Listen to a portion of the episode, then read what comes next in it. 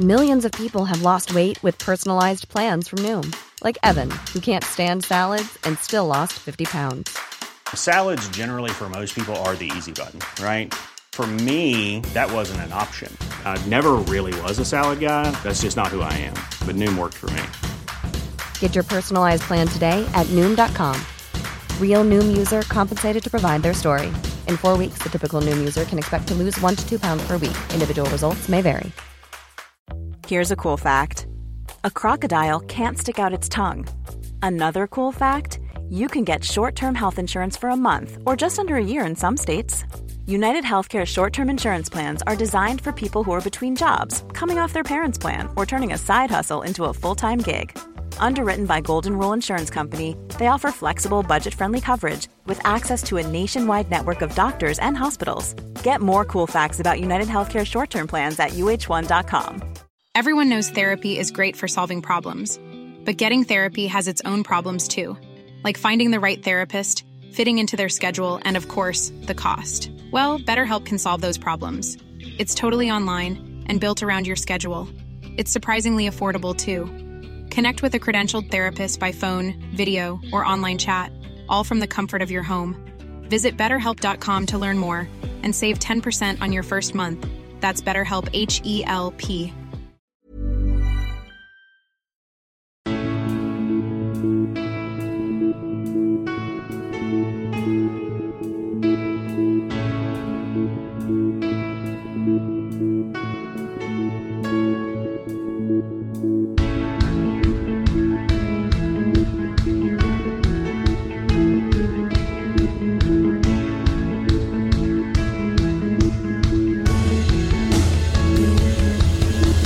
Bienvenidos a Alineación Indebida. Estamos ya recogiendo, se ha terminado y queríamos hacer una última mirada retrospectiva a lo que ha sido el Mundial 2022. Un mundial de luces y sobre todo sombras, pero una luz deportiva deslumbradora, como lo ha sido Argentina, ganadores de la final más loca y épica de la historia del torneo, un triunfo cuya enormidad difícilmente sea comparable a la de ningún otro ganador jamás. Millones de personas en las calles, 36 años de espera, esta vez en verano y el broche de oro a la trayectoria más legendaria de todas, la de Messi. Pero el Mundial, el Mundial en global ha sido mucho más que eso y hoy repasamos, hoy en nuestro resumen final repasamos nuestras historias y momentos favoritos de Qatar en el aspecto deportivo de Qatar 2022, hoy en alineación indebida. Y para hacerlo estoy excelentemente rodeado por dos invitados para empezar el programa de hoy, el primero de los cuales es Gonzalo. Carol, ¿cómo estás Gonzalo? Hola Ander, eh, todo bien, todo. No, no pasó nada más. Argentina será campeón del mundo, es lo único que pasó para mí por lo menos. Así que si quieres preguntarle otra cosa vas a tener que hablarlo con, con el otro invitado de este programa, obviamente. Ajá. ¿Seguro, Gonzalo? O sea, eh, más, o sea, lo único positivo quizás sí, pero en tu corazón creo que siempre hay odio para destacar a lo demás, ¿eh?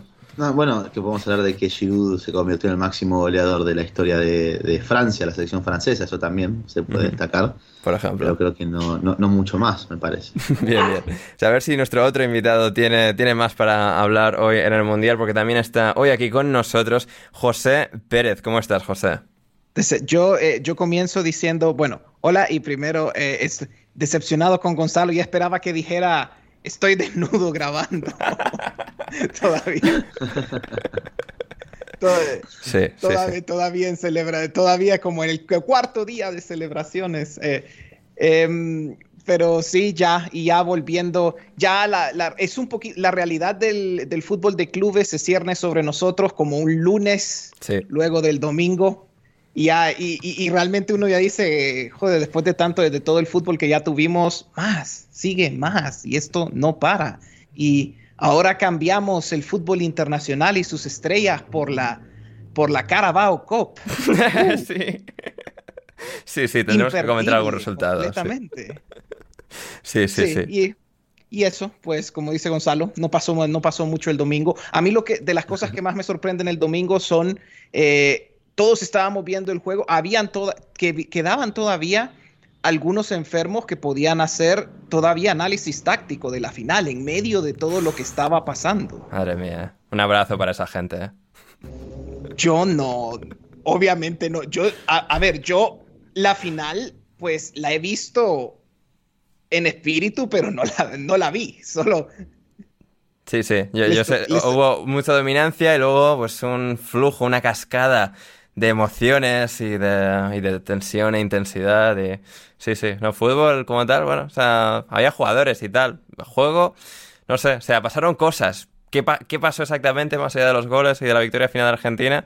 ¿Quién, quién sabe? Pero, pero sí, lo, lo, dicho, y venimos así un poco ya a cerrar ya definitivamente este, este capítulo. Hoy abarcaremos sobre todo lo deportivo, quizás, no, o sea, al final por agenda se nos ha descuadrado un poco. Nos queda quizás una, no retrospectiva, pero bueno, qué lecciones podemos llevarnos de Qatar en el aspecto no deportivo. Um, eso seguramente la semana que viene, la siguiente, durante el próximo mes, haremos algún programa así ya con un poco más de perspectiva, un poco más de distancia.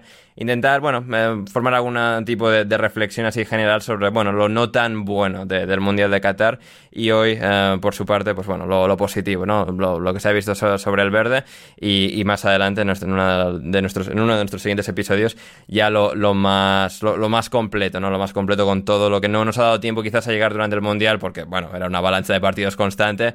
Llegaremos, llegaremos en alineación indebida, además de Gonzalo y José, o sea, hoy estamos nosotros tres, pero al final del programa cerraremos este programa yo y David Mosquera, hablando, bueno, del significado para Argentina, las celebraciones que David ha estado cubriéndolas en persona alrededor del obelisco y demás. Estaremos un poco hablando de eso también, la perspectiva un poco más histórica.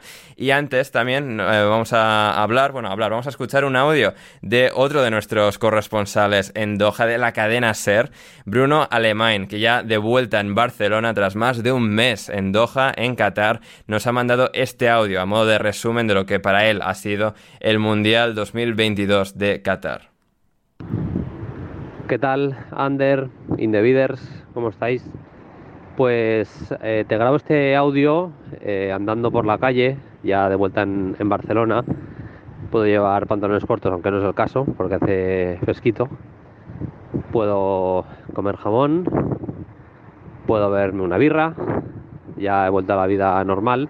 He tomado un poquito de distancia de lo que he vivido en los últimos 33 días pero me da, a pesar de todo lo que dejo atrás y que creo que no voy a tener ganas de volver a Doha nunca más, eh, ya he hecho un poco de menos este mundial, la verdad, porque más allá de que en lo profesional ha sido una experiencia brutal, en lo personal también, por el grupo de gente con el que he compartido tiempo y, demás, eh, creo que hemos vivido un mundial histórico, empezando por la final, creo que fue seguramente es la mejor final que yo recuerdo. Las he visto todas de las que hay em, documentos completos, las he visto enteras. Eh, y bueno, supongo que lo del maracanazo tuvo que ser algo muy bestia también, aunque solo he visto resúmenes de, ese partido. Lo que se vivió en ese encuentro tuvo que ser brutal. Pero como final, en cuanto a juego y emoción, las dos cosas, igual eh, estuve presente en, en la mejor final de un mundial de la historia, ¿no? Y creo que, es algo acojonante, vamos a decirlo claramente. O sea, me parece que, que vimos a dos bestias, una que se llama Leo Messi queriendo poner el epílogo a su carrera de una manera brutal para que nadie le pueda discutir y lo consiguió y otra bestia que es eh, Kylian Mbappé que, estoy convencido que va a tener opciones de, arreglarlo, de alguna otra opción de, ser campeón del mundo, estoy casi convencido, ¿no? Y, eso nos regaló una final impresionante, directamente impresionante. Creo que eh, la emoción que tuvo esa final y que acabará con los penaltis, eh, bueno, fue, tremenda y la manera de vivirla, no nos engañemos, de la afición argentina le da un plus, eso es, es así. Y el mundial en sí, pues bueno, eh, como todos los, mundiales, yo creo que se ve el fútbol a nivel colectivo es un poquito peor que, el fútbol de clubes. Vemos menos nivel de juego colectivo, triunfan un poquito más los sistemas defensivos, los contraataques, pero al final hemos visto un mundial divertido, con mucha emoción, un mundial con más goles que ningún otro y, en el que bueno, hemos vivido momentos de, de drama absoluto, hemos tenido el cierre de las carreras internacionales, o al menos en cuanto a mundiales de Cristiano, de Modric, de Messi, seguramente también de Luis Suárez. bueno, es, el final de un ciclo, ¿no? A nivel futbolístico siempre se retiran jugadores en todos los mundiales. Todo mundial es el último de, de jugadores grandes, pero en este me parece que, que confluyen que muchos jugadores pues van a cerrar su etapa internacional y eso también es, es importante y, y, cierra un ciclo, ¿no? Así que, que, nada, hemos disfrutado del Mundial, disfrutamos muchísimo de la final y también me lo he pasado bien cada vez que he podido hacer cosas con vosotros. Nada, un abrazo de Indeviders y a ti en concreto, Ander. Hasta luego. Un, fuerte abrazo para nuestro buen amigo, nuestro hermano Bruno Alemán, al que damos las gracias. Enormes gracias a, Bruno por, haber estado con nosotros, no solo hoy, sino en todos los otros episodios en los que ha participado durante el Mundial en alineación indebida y esperamos reconectar con él ya presentemente en uno de los futuros podcasts. Em, pero bueno, eh, antes de entrar también en lo futbolístico, Gonzalo, lo de volver a comer jamón, o sea, seguramente tú lo valorarías también, ¿no? Después de un mes. Sí, obvio. Estaría un poquito más contento. Sí, sí, sí. un poquito más alegre. Efectivamente, efectivamente.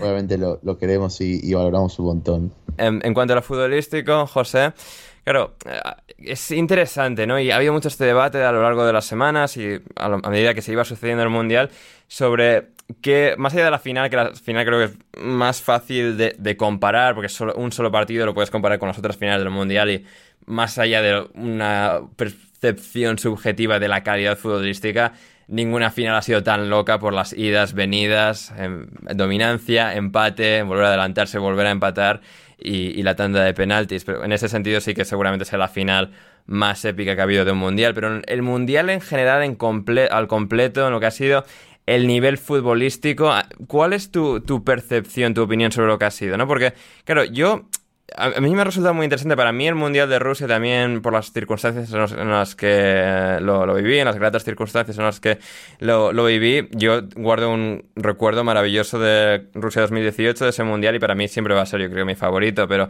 también recuerdo durante ese verano que había mucha gente, y tampoco me he ido, digamos, a repasarlo en los últimos días, porque no he tenido tiempo quizás de ir a mirar periódicos y Twitter y tal, 2018, qué se decía exactamente. Pero sí que recuerdo mucha gente diciendo, wow, este es de los mejores mundiales en muchísimo tiempo la cantidad de goles, acción y tal. Sobre todo creo que comparándolo pues con 2014, 2010, incluso 2006. Y claro, luego llega este mundial que para mucha gente ha sido incluso mejor. No sé, ¿tú qué, valoración haces así al completo en global de lo que ha dejado futbolísticamente este mundial con las historias, sorpresas, decepciones, revelaciones? Pues a mí me ha, puede ser, realmente este es candidato a mundial que más he disfrutado. Claro, no soy español, no puedo decir 2010. lo, interesante es que, claro, para, para todos los españoles el 2010 es el mundial, pero creo que para el resto del mundo fue un poco más aburrido y uno se pone a ver un poco los datos y ve que, ah, hubieron muy poco, hubieron goles comparativamente. Casi fue el mundial con menos goles anotados eh, por encuentro. Eh, en este caso, si nos vamos un poco a estadísticas, pues al final la, Copa del Mundo de Qatar ha sido la Copa del Mundo con más goles anotados hmm, bueno, en toda la historia, obviamente se hace un poco de trampa. Porque sí, sí, sí, claro, porque ahora son más equipos que antes. Diría que incluso superando a Rusia, porque de Rusia sí que se decía, o la estadística era que había estado habiendo más goles que en todos los mundiales anteriores, y creo que en, 2018 había batido el récord. Sí, entonces estuve eh, como, como buen nerdo, me puse a sacar, me puse a sacar números y. Y sí, y, sí al final eh, de, esta era son 172 goles en Qatar, es el mundial de la era de 32 equipos, es el mundial con más goles y, y es, eh, sí, así, y ha sido el mundial creo que con más anotas, con, con mayor eh, número de goles por, encuentro desde, a ver, creo que desde el 94, puede, creo. Pero, y eso fue muy interesante porque las dos primeras jornadas de la etapa de grupos no hubieron muchos goles. Fue, y fue, y, lo interesante es que cada partido de la, de la, Copa del Mundo, de esta Copa del Mundo, fue muy primeros tiempos relativamente callados y luego las cosas se pusieron mucho más entretenidas en los, en, los segundos tiempos y pasó casi lo mismo con, con el Mundial en general, que las primeras dos jornadas fueron relativamente aburridas con menos, con menos goles eh, hubieron como 6, 7 empates 0 a 0, algo así. Eh, y ya luego eh, fue, digamos, el último día de la segunda jornada, que creo que fue, por ejemplo, ese gana contra Corea del Sur y varios, varios partidos buenos, y de ahí e, el Mundial no ha parado, no ha parado. Hmm. Eh, y, ha terminado siendo, por ejemplo, una etapa de grupos, una etapa, eh, digo, una, una, etapa, elimina, una ronda eliminatoria hmm. con más de tres goles por partido. Que eh, que eso no, a ver, no lo tiene, estaba revisando la tabla, creo que no lo tiene ninguna otra ronda eliminatoria de, los mundiales desde que, desde que estamos con, la, con 32 equipos. Entonces, fue, ha, sido increíble. Luego de, esa segunda jornada, no ha parado, no ha parado y los goles siguen. Y, y creo que también lo que le ha dado, eh, como lo que le puso eh, más especias al caldo fue todas las historias todas las historias individuales que se podían contar aquí, eh, yendo al caso de Ghana y Uruguay, por ejemplo, que eso es como, ese es como uno de esos buenos episodios de televisión donde en las siguientes temporadas vuelven a hablar, vuelven a hablar de algo que pasó, que algo que pasó en el programa hace varios años y vuelves a, y, vuelves a ver todos estos personajes reencontrándose y eso es, digamos, todo el, eh, todo el juego de de Gana Uruguay fue una magnífica historia. Y, y a través de la ronda eliminatoria seguimos teniendo ese tipo de historias. Tenemos la historia de Marruecos como la primera selección africana que llega a semifinales. Tenemos las historias de los individuos como Neymar intentando, eh, intentando llegar lejos con Brasil y quedándose muy cerca, porque e, es un buen resumen de la carrera de Neymar que él eh, que, hace un golazo y luego sucede algo que al final le quita esa gloria que nunca ha podido tener en su carrera. Y así eh, y así y así hay historias a través hubieron historias a través del mundial y para mí no sé si es porque lo siento ah, porque claro ahora me acuerdo de todas estas historias porque acaba de suceder pero siento como que tuvo este mundial tuvo más de esas historias que mundiales anteriores que he visto. Puede ser que solo sea una impresión mía. Sí, no, bueno, al final todos estamos sujetos ¿no? a la, al sesgo de, lo reciente, al sesgo de la recencia. Em, Gonzalo, por tu parte, es un poco quizás difícil separar ¿no? que Argentina haya conseguido este logro tan, tan sísmico con, o sea, lo que ha sido el Mundial más en general. Mundial así más allá de lo que ha sido particularmente Argentina, ¿qué, reflexión haces o cuál es un poco tu, impresión de, lo que ha sido? Bueno, em, yo estoy un poco con lo que comentó Bruno en el audio que nos envió, de que ha sido un, mundial en el que quizás se han visto muchos goles, pero a nivel futbolístico, a nivel volumen de juego, en muchos partidos, que creo que se ha ido de menos a más, eso seguro, que en algunos partidos hemos visto, bueno, eh, incluso imponerse ciertas cuestiones de, equipos más apostando a los defensivos, a resguardarse. Obviamente es difícil, como decís vos, separar, ¿no? Un poco por el hecho de que Argentina ya salió campeón, ya eso condiciona el hecho de que va a ser un mundial que voy a recordar toda mi vida, obviamente, y que va a ser uno de mis favoritos. Separando esto, eh, haciendo este ejercicio, eh, sí, se rompió el récord de, de, goles en un mundial y demás, pero yo no creo que esto necesariamente significa que se haya visto el mayor eh, nivel de juego. me refiero en cuanto a entretenimiento puramente, puramente dicho, ¿no? Hmm. Porque yo creo que sobre todo la primera jornada fue terrible, la primera jornada del Mundial fue... El partido inaugural ya, ya, fue, ya fue una cosa Ecuador-Qatar, o sea, en plan de a, ver, a ver qué puede llegar a hacer Qatar, ¿no? Y fue una de las mayores humillaciones, solo fue un 2-0, pero una de las mayores humillaciones en cuanto a pura imagen de una selección anfitriona. Sí, sin lugar a dudas. Y es que em, es, que es un, que, insisto, eso, en la primera fecha ya desde vamos una, un, un partido inaugural un poco anticlimático que encima quedó marcado porque en cuanto Ecuador convierte el 2 a 0, el estadio se vació por completo, eh, completísimo, sin lugar a dudas. Y incompleto, perdón, se, se vació por completo, eh, dejando a descubierto un montón de butacas y esas butacas se vieron eh, en todos los partidos realmente. Sí, cuando, se volvió a la segunda parte del... ¿Cuál fue? ¿Argentina, eh, Croacia? O incluso, no, la segunda parte de la Argentina-Francia en la final. Recuerdo una imagen que se hizo la broma mucho en Twitter de que está todo el mundo en el catering, como mano y tal estaría Manu Sánchez, pero, pero sí que ha sido. Eh, claro, y eso luego quizás lo tocaremos en lo que ha, sido Qatar más allá de lo futbolístico, pero aquí sí que, digamos, el tema de, las, de la afición en las gradas, todas las entradas vendidas, entre comillas, obviamente pero sí que le ha dado ese toque anticlimático de, o sea, de estar en, una extraña realidad paralela del fútbol. Es que, es que eso fue también un poco lo que, lo que al final era chocante, ¿no?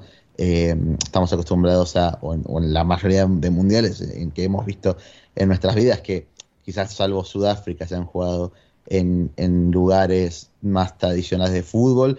Y incluso en Sudáfrica estaban repletos desde el minuto cero eh, los estadios, por, ejemplo, y se mantenían así durante todo el partido. Acá hemos visto un poco perdido eso, como bien decías, en la misma final empieza el partido, pero lo peor de todo es que ya ni siquiera eh, era, bueno, público catarí, público neutral, que no estaba en la tribuna. O sea, no, no, o sea, las últimas rondas han sido, es, decir, ha sido el mundial compartido por Marruecos y Argentina. Claro, pero por ejemplo, en la propia final veo así que empieza el partido y hay argentinos llegando, pero cheto, hijo de puta, antes. O no te vayas, ¿qué haces ahí?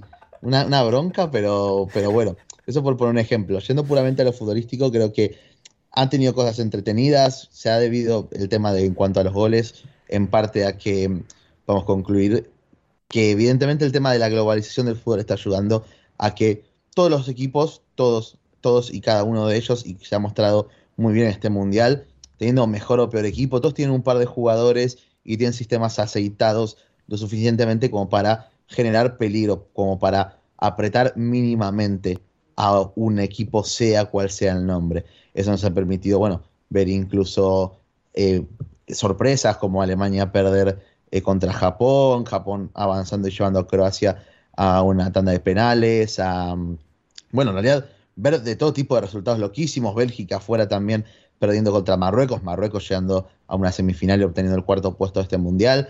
O sea, a lo que voy con esto de la globalización es que todas las selecciones ahora tienen cierto talento sobre el cual apoyarse y por competir, porque incluso hasta cuando todos creíamos que Australia, por ejemplo, iba a quedar eliminada lo más pronto posible, terminó pasando octavos, cuando veíamos que Costa Rica eh, iba a ser la peor selección de la historia de los mundiales después de ese partido inaugural contra, contra España, estuvo incluso en unos minutos metido en octavos de final. Eh, creo que eso ha permitido el tema de esta globalización que hay en el fútbol y que todo el mundo eh, consume fútbol, se podría decir, para bien lo estoy diciendo, no para mal esto, ha permitido que, bueno, que todas las selecciones tengan cierto talento con el cual competir, plantarse, tener sus armas y argumentos competitivos. Y que esto ha permitido, bueno, que se hayan dado un mundial con muchísimos goles, eh, con equipos que incluso cuando ya estuvieron contra las cuerdas han dejado ese lado defensivo, han dejado de ser un tanto conservadores para ir al ataque y eso nos han dado resultados loquísimos, sobre todo en la segunda y la tercera jornada con selecciones jugándose la vida realmente. Hmm. Creo que eso ha permitido mucho esto, pero en cuanto a volumen de juego, es que siguen, yo me quedo todavía incluso con el Mundial anterior, en Rusia 2018 creo que hemos disfrutado un poco más por ese sentido en cuanto a partidos más sueltos, con jugadores eh, ya también con más libertades para atacar. Creo que quizás incluso como vos decís, Ander, así como la inmediatez, el tema de que, bueno, pasó recién este mundial y nos gustó tanto por todas las locuras que pasaron, eh, nos pueda servir para como tenerlo un poquito mm, sobreestimado. Quizás puede ocurrir lo mismo con, mundiales pasados. El de Sudáfrica, por ejemplo, yo lo valoro porque me parece un mundial icónico por haber sido el primero organizado en, en un país africano, con el tema de las bubucelas, con los estadios que eran espectaculares, eh, pero no fue un gran mundial realmente, justo lo que habíamos comentado, que no se daban muchos goles, eh, que fue, el, como dijo José, también el, tema de que fue el, mundial con menos goles por partidos. Y después, bueno, por ejemplo, en cuanto a Alemania, yo a mí sigue siendo mi favorito realmente. No sé si será por la nostalgia de, que es el primer mundial que viví eh, como alguien que le gusta y consumía fútbol, pero es que sigo creyendo que esa fue como por ahora la, la cúspide máxima. además, bueno, de la coronación de Argentina como campeón del mundo. Hmm, sí, no, no, me parece excelentemente eh, resumido. Claro, em, José, yo qué sé, al final yo creo que comparas mundiales y la gente igual decía, y un poco Gonzalo quizás hacía alusión ahí, ¿no? Lo que son grandes partidos y quizás los mejores partidos, pensándolo, ¿no? ¿Cuál ha sido el, mejor partido de, del mundial? Obviamente el Argentina-Holanda por la emoción y obviamente la final son los dos partidos más icónicos por la epicidad tan abrumadora que resultaron ser ambos, ¿no? Pero lo que eran dos selecciones un poco yendo de, de, tú a tú, de realmente estar en igualdad de condiciones y ver, digamos, el fútbol, no sé, de pizarra o más Em, no enrevesado, pero más detallado, más desarrollado, ¿no? Fue un poco pues la Alemania, España se destacó mucho en la fase de grupos y luego también ese, ese Francia-Inglaterra también dio una gran sensación de enormidad, ¿no? Luego obviamente tuvimos la final, Francia-Argentina, pero lo que eran las rondas previas y esos enfrentamientos, también nos quedamos un poco sin ese Brasil-Argentina que tanto esperábamos. Seguramente esos dos partidos destaquen, ¿no? Como los dos, más allá de la emoción final, como dos partidos así de, realmente eh, gran calidad futbolística. Esos son de los primeros de los primeros partidos que se me vendrían a la mente. A mí eh, creo que me gustó. Eh, recuerdo que ese Francia-Dinamarca me gustó. Es verdad, Francia-Dinamarca estuvo bien también, sí.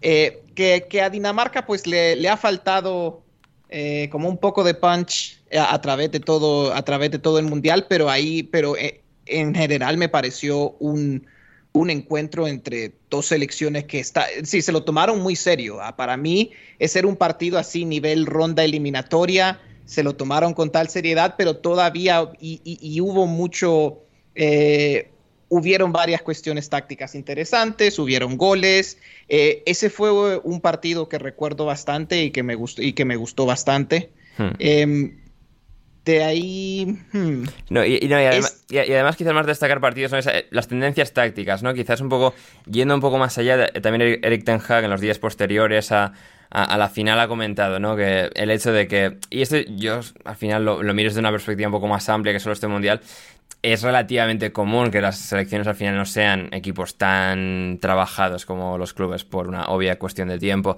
Y claro, Ten Hag destacaba el hecho de que, bueno, se ha visto un fútbol muy reactivo y no tan propositivo y que eso quizás afecte a muchos de los jugadores en su conducta sobre los terrenos de juego, ¿no? Que vengan quizás más acostumbrados a un estilo más mm, demarcadamente distinto, ¿no? A lo que, por ejemplo, intenta hacer Ten Hag en el United en cuanto a ese comentario, esa perspectiva de lo que quizás ha sido una de, las, una de las reflexiones tácticas de lo que nos ha dejado este Mundial. ¿Qué, qué opinas? En es, pues claro, tiene razón. Bueno, y no voy a ser yo quien le voy a decir a Ten Hag que no tiene razón, pero... Eh, eh, pero es... Y, es algo que me parece... Em, me parece algo muy normal eh, en torneos así eliminatorios. Eh, los equipos tienden a ser más reactivos en estas instancias, incluso a nivel de eliminatoria de Champions, los, los equipos también son más, son más cuidadosos. Entonces, eso, y claro, ya está ese factor y a eso se le agrega el poco tiempo que tienen eh, las selecciones para trabajar y entonces la cosa se vuelve aún, se, vuelve menos trabajada a nivel táctico. Y, por eso hay mucho equipo reactivo que trata de mantenerse atrás y junto. Y luego a nivel de ataque, pues hay menos mecanismos porque, de nuevo, hay menos tiempo, menos tiempo para trabajar y entonces se deja un poco más eh, que el jugador, eh, se deja un poco más libre al jugador. Y eso hasta cierto punto da lugar a dinámicas interesantes. Puede ser que hayan jugadores a nivel de fútbol internacional que brillan más de lo que lo hacen en sus clubes porque eh, no están atados por un entramado táctico eh, a nivel de selecciones de la misma manera en que están en clubes. Eh, me parece que podría ser el caso para, digamos, los jugadores en Argentina. Veo el caso de De Paul, por ejemplo, y me imagino que ese, que puede, ser uno, puede ser uno de los problemas. Entonces, ese, es un aspecto, me parece que la naturaleza del fútbol de selecciones es así, siempre va a ser un poco más reactiva, siempre va a ser un poco más desorganizada. Eh, lo, lo que sí es que, lo que sí vi es que siento que, claro, en cada mundial vemos un poco de progreso. Claro, siempre se está, eh, siempre se está atrasado comparado con el fútbol de clubes, tal vez, no sé, no sé, a estas alturas, una de las cosas que todavía me pregunto es si el fútbol de selecciones se está acercando al de clubes o si simplemente, o si el de clubes se sigue alejando, pero cada mundial vemos algo de progreso. Cada mundial, por ejemplo, veo que tal vez el bloque defensivo sigue siendo eh, un poco bajo, pero ya, por ejemplo, ya tenemos, antes había más bloque bajo, ahora claramente hay mucho equipo con bloque medio y que, y que hace bastante buena presión a la, altura, a la altura del medio campo.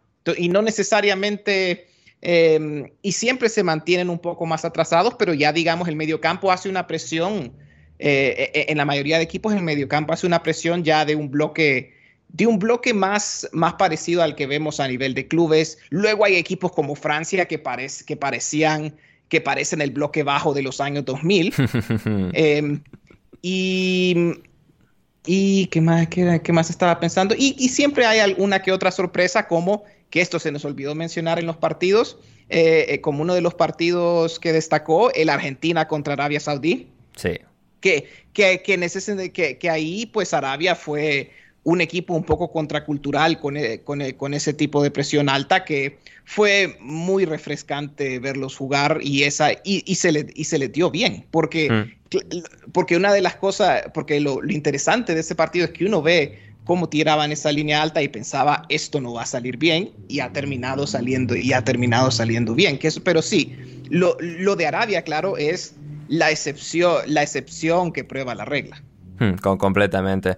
Y claro, lo que comentaba José Gonzalo, eh, un poco lo que venimos comentando, ¿no? Lo que ya sabemos de cómo funciona el fútbol de selecciones, las dinámicas que hay de dentro de él y cómo, pues, al final, por intangibles o por saber de alguna forma, por saber, digamos, eh, cómo fluir dentro del caos, dentro del caos, em, Croacia ha sido nuevamente esa revelación, ¿no? Igual que en, en Croacia, en Rusia 2018 em, ha sido pues, la, gran sorpresa, en este caso también junto a Marruecos, en esta ocasión Croacia, como en 2018 consiguió la plata, aquí el bronce.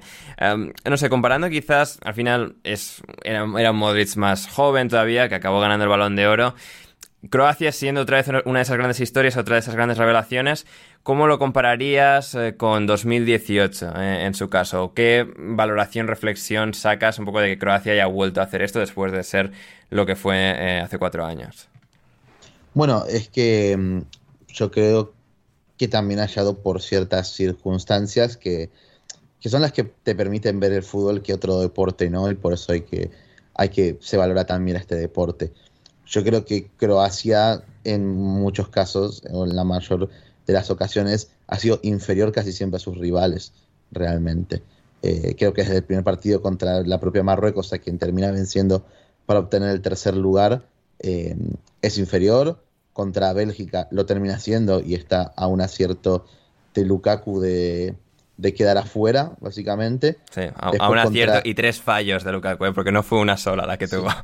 Sí, a uno de tres, a uno de tres, uno más claro que el otro, que esas tres Lukaku muy probablemente las intenta diez veces más y las diez van adentro, pero insisto, así es el fútbol y tiene esta este condimento de, suerte que otros deportes quizás no, no tienen, o mala suerte o desgracia en el caso de de algunos protagonistas, bueno, como le tocó al propio Romelu. Y, además, hablando un poco de, no, no, no, de la suerte o casualidad, pero bueno, un poco de la fortuna, de cómo se, suceden las cosas, eh, ¿quién es el que marca el empate contra Brasil? Porque además es un disparo que, a ver, acaba entrando bien y Allison se despista porque golpea en Marquinhos, ¿no? Incluso eso, que era un poco una de las únicas ocasiones que había tenido Croacia en ese partido, en esa prórroga un desvío perfecto, le lleva, les lleva a penaltis, un poco pues a donde ellos también se desenvuelven, ¿no? con Livakovic y sus lanzadores expertos. Sí, es que eso también iba a eso, contra Brasil es infinitamente inferior, sobre todo a partir de, los segundos 45 minutos de aquel partido, y terminan clasificando, entrando a penales cuando parecía en tiempo extra que se quedan afuera, eh, y terminan avanzando a una siguiente ronda cuando ya llega Argentina, que venía sufriendo contra todos los equipos, un poco como le, había, le pasó a Brasil contra Croacia, pero, pero avanzando pese a ello, siendo superior y sufriendo de sobremanera. Y bueno, Croacia enfrentando a una Argentina que ya venía con la flechita completamente para arriba. la flechita, o sea, para arriba y tan arriba como el obelisco. ¿eh? Sí, sí, sin lugar a dudas, bueno, así lo demostraron también después en la final, pero yo creo que a Croacia se le ha notado un poco el paso de los años, sobre todo, bueno, a ver, es inevitable, ¿no? Ya era un equipo realmente veterano el Mundial pasado, con Subasic eh, en el arco, con su dupla de centrales Lobren y, Vida, recuerdo también, con... ¿Quién, ¿Quién estaba lateral derecho en el Mundial pasado? En el Mundial pasado... En Croacia. ¿Corluca todavía? Corluca está ahora, te lo miro, ahora, es asistente Corluca, pero voy, a ver quién fue. No, no, no, no, no me suena para nada que haya sido lateral realmente. ahora lo eh, confirmo, en todo caso puede seguir. Pero bueno, o sea, una selección que ha conseguido cierto recambio eh, en, los laterales con Juranovic y, y Bornasosa, pero que han demostrado en este mundial que son jugadores bastante limitados y limitantes en líneas generales, pese a, por ejemplo, Bornasosa incluso casi haber sido nacionalizado alemán para jugar en, la selección de Flick, eh, teniendo a Guardiol y, demás, ha perdido bastante en otras posiciones, manteniendo ese medio campo de absoluta élite que pese al paso de los años sigue demostrando estar, estar los tres, tanto Brozovic como Kovacic y Modric, al máximo nivel posible, pero eso solamente no alcanza y cuando además tenés un mediocampo veterano que cuanto más corren los minutos, más pesan todos esos años encima. Eh, Croacia, bueno, ha perdido muchas veces el control de, los partidos, siendo inferior, obviamente, teniendo la autosuficiencia necesaria en ese mediocampo para salir de cada apuro y cada desafío que, se les puso encima. Pero realmente creo que Croacia ha llegado a donde llegó de manera circunstancial, porque al final, insisto, no es algo malo, no es algo negativo esto. No le digo como que no lo han merecido y que, hacen acá porque en cualquier situación, estos que, o que son muy malos, han llegado porque lo han merecido evidentemente a partir de cómo han sobrevivido ante rivales que, eran superiores a ellos, pero la valoración es un poco menor. Creo que el mejor de los premios es haber obtenido este, este bronce, haberlo conseguido y como Modric también darle un último broche de oro a una carrera eh, a nivel selecciones, resta ver hasta cuándo a nivel clubes, eh, de la manera más grande y alta posible. Mm. Vedran Chorluca todavía estaba en ese mundial con solo 32 años hace 4, o sea, ahora tiene 36, como este señor debería tener 50 ya. Pero, eh, si no me equivoco, Gonzalo, el lateral derecho titular es eh, amigo, amigo platónico de nuestro hermano Rafa Pastrana. ¿Sabes de quién te estoy hablando? Ah, claro, de Shime Versalico. Ahí estamos, ahí estamos. Shime, que está sin equipo, ¿eh? O sea, ya no está ni en Olympiacos. Terrible, ¿eh? la, la actualidad de Versálico. Así que, tremendo. Em, José, por tu parte, claro, mencionabas antes algo muy interesante, lo de la presión y los bloques medios ¿no? y la presión desde el centro del campo. Creo que es algo muy a destacar de lo realizado por, por Marruecos, ¿no? Al final, la forma en la que ganaron su grupo con Croacia, Bélgica y, Canadá fue ya extraordinario en sí mismo, pero luego venciendo a, España y a Portugal de la manera en la que lo hizo y compitiendo hasta el final con Francia, siendo un equipo predominantemente defensivo, es decir, al final pues estaba con sus armas, ¿no? Al final cuando se enfrentan dos equipos de disparidad de calidad, lo más normal es que la pelota la vaya a tener el mejor de los dos equipos, no es siempre una cuestión de, de filosofía y de estilo, ¿no? Sino al final el mejor equipo va a tener el balón. Y claro, eh, Marruecos en su rol ha sido un equipo que ha defendido muy bien sin estar, pues eso, colgado del larguero, ¿no? Como mencionabas antes, Francia cuando repliega, pues repliega mucho más atrás, o ser, pues, equipos estos que están mucho más aferrados a su propia portería y prácticamente, pues, rezando a que todo le salga bien, pero teniendo muy poco margen de error, ¿no? Y así como eh, hay selecciones así, Marruecos, sobre todo el partido contra España, ¿no? Supo y España con sus propios de sus propias deficiencias como equipo, ¿no? Pero el ser tan defensivo a un, nivel a una altura tan alta del campo creo que es una de las cosas que más destaca, ¿no? De lo bien que lo ha hecho eh, Walid Regragui, el entrenador marroquí, con su, grupo de jugadores que han alcanzado ese histórico cuarto puesto. Sí, eh, creo que Marruecos es un buen ejemplo de cómo, eh, de cómo han ido cómo, los bloques defensivos de las elecciones se han ido poniendo un poco más al día eh, con lo que vemos a nivel de clubes. Eh, otro, bueno, y otro equipo que era, que era interesante de ver en ese sentido también, eh, también fue Japón. me he divertido, me he divertido mucho viendo a Japón jugar. Hmm. claro, algunas Sobre todo las segundas partes, ¿no? Un poco la tendencia de mejores segundas partes, peores primeras. Japón con los cambios siempre, siempre iba mejor. Sí, sí, sí. Pero incluso a nivel defensivo, pues me, me divertía bastante ver cómo, y, era, y, era, y era algo similar, ¿no? De que eh, era bloque medio, bajo, igual, muchas veces eh, los centrocampistas hacían muchísimo, trabajo eh, muchísimo trabajo. Era un equipo que cuando llegabas a campo contrario, igual que Marruecos, te ahogaba.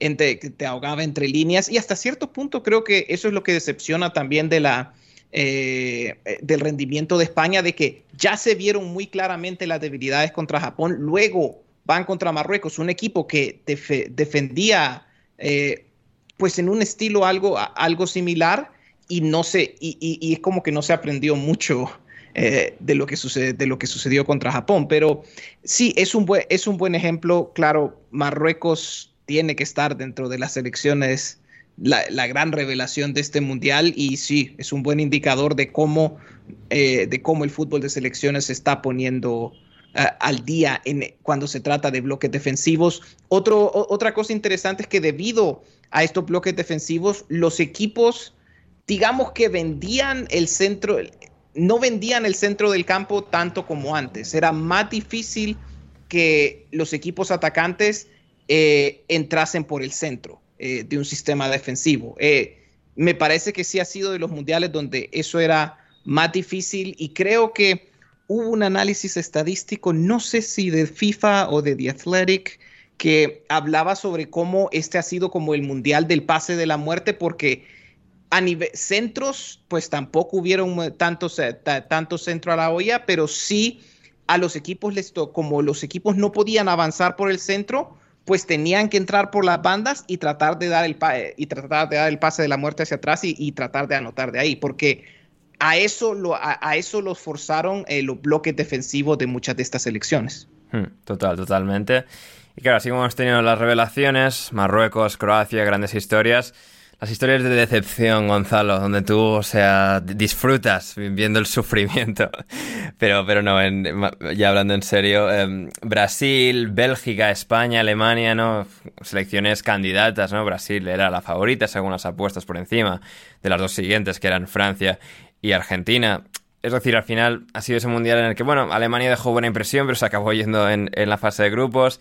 España fue brutalmente eliminada por, Marruecos en esa gran sorpresa. luego también Brasil, ¿no? Y las lágrimas de Neymar y Thiago Silva ante su última oportunidad. Y Bélgica también, con un grupo que llegaba en un estado demasiado extraño, ya no solo de edad avanzada, sino de simplemente estar totalmente fuera de, onda, de, de sintonía los unos con los otros dentro de todo eso, ¿cuál es la historia o no sé, cuál es la que te parece que tiene más eh, carne para, desmenuzar de lo que han sido pues de las grandes decepciones de este Mundial 2022? Bueno, creo que mm, en cuanto a lo que más me, la que más me ha decepcionado a mí en, por gusto personal y demás ha sido Brasil, pero creo que siendo lo más objetivos posibles lo de Bélgica eh, es que ha sido terrible. No solamente por lo sucedido en, el campo, sino por todo lo que aconteció detrás eh, en el vestuario, todas las cosas que se filtraron, todo lo que se habló, que si Bertongen y, Hazard y, De Bruyne se discutieron y, los tuvieron que separar eh, porque se iban a ir a las manos, eh, que si Courtois y, De Bruyne no se hablan hace años, cosa que, a ver, no debería sorprender a nadie, dado lo que pasó entre ellos, pero... Sí, pero que, tus dos mejores jugadores no se hablen no es lo ideal. No, obvio, pero digo, a ver, así llegaron así de esta manera en el mundial pasado, también no se hablaban sí, y, sí, sin embargo hicieron un mundial eh, genial. Hmm. A lo que veo es que si encima los resultados en el campo no se dan esto, como que todo resalta más, todos recuerdan eso, todo sale más a la, a la vista. Es más fácil eh, perdonar en la victoria que en la derrota. Claro, así es, y bueno, creo que lo de Bélgica ha sido terrible, no solamente por, por los propios futbolistas y, todo esto que, se habló más de lo futbolístico, sino por lo visto en la cancha, por la gestión de su propio entrenador que se negó en todo momento quizás a cambiar, a buscar alternativas desde la pizarra, a, buscar que su equipo dejara de ser ese, equipo tan largo y tan excesivamente amplio, como lo ha sido siempre su Bélgica realmente. La diferencia es que antes tenía jugadores que se sentían cómodos eh, eh, con tanto espacio y tantos metros entre unos y los otros, con Hazard al nivel de Rusia 2018, muy probablemente eh, lo hubiera agradecido esta Bélgica jugar de esa forma tan larga, tan ancha, tan amplia, eh, teniendo a Bertongen y al Del con cuatro años menos, muy probablemente también, pero la realidad es que ya son jugadores en la recta final de, su carrera, con un Hazard arrastrando los últimos cuatro años problemas físicos y de lesión tras lesión, y esto el entrenador, esto Roberto Martínez, nunca lo ha tenido en cuenta, nunca parece como que fue ajeno a todo eso. Para, para, para Martínez, daba la sensación de que Bélgica se congeló en el tiempo, que los jugadores tenían todos la misma edad desde Rusia hasta el día de hoy, y que haciendo lo mismo o lo más parecido posible a aquel equipo, iban a lograr competir de todas maneras, cuando evidentemente esto no pasó. Bélgica sufrió horrores en cuanto a la progresión, en cuanto a superar cualquier tipo de presión rival. Eh, Bélgica era un equipo que sufrió muchísimo cuando los rivales lo presionaban, sufrió contra Canadá, sufrió contra Marruecos, sufrió contra, contra Croacia también por momentos. y, además, como que los cambios no, no respondieron nunca, los cambios que intentó implementar Martínez a cambiar realmente las cosas. Lo que buscó en primera instancia fue quizás quitar a uno de los laterales por, por Meunier que estaba eh, como suplente, dar ingreso a Trozar de una forma muy timorata, la más marca de todas y que la que habla peor de todo es que está haciendo pruebas para progresar, para tener la pelota, para cubrir campo y en vez de quitar a Bitzel, quitas a Tielemans, pones a Onana, eh, que lo único que se generó con todo eso fue básicamente agrandar toda esa brecha, acrecentar el problema. Y, e insisto, creo que Bélgica tenía material, tenía jugadores jóvenes. Muy probablemente no para llegar al techo de competir en unas semifinales, obtener un tercer puesto en un mundial, pero sí por lo menos para superar de manera sobrada esa fase de grupos. No digo dejar afuera a, Marruecos o de ganarle a Marruecos, pero por lo menos sí de, de, ganar con autoridad a Croacia y haber avanzado a una siguiente ronda. Ahí estaban jugadores como de Ketelar, como Openda, si no estaba Lukaku, como el propio Trossard. Eh, tenía distintas alternativas eh, Bélgica, pero es que Martínez ha hecho que encima de que tus dos mejores jugadores no se hablan, los ha hecho parecer jugadores mediocres, hmm. porque los mundiales de De Bruyne y de Courtois son lamentables, culpa de ellos obviamente, pero tampoco es que el contexto los ayudó en lo más mínimo, y en esto recae la figura de, de Roberto Martínez sin lugar a dudas. Después, por mencionar excepciones, insisto en lo de Brasil, por el hecho de que todos harán, no, qué bien que juega Brasil, que cuando se ponen a tocar eh, no, no hay nada que hacer. Gonzalo con sus factoritas de Tite, Gonzalo lo veía venir. Pero, pero es que en el primer partido ya se veía venir. A Brasil le, cuesta, le costó mucho abrir los encuentros. Cuando consiguió el primer gol y cuando el rival ya se vio obligado a disputar las pelotas, ahí sí te pegan un toque que no la, ni la olés, que, que nunca la vas a ver, es obvio. Pero Brasil era un equipo muy rígido para todo el talento que tenía.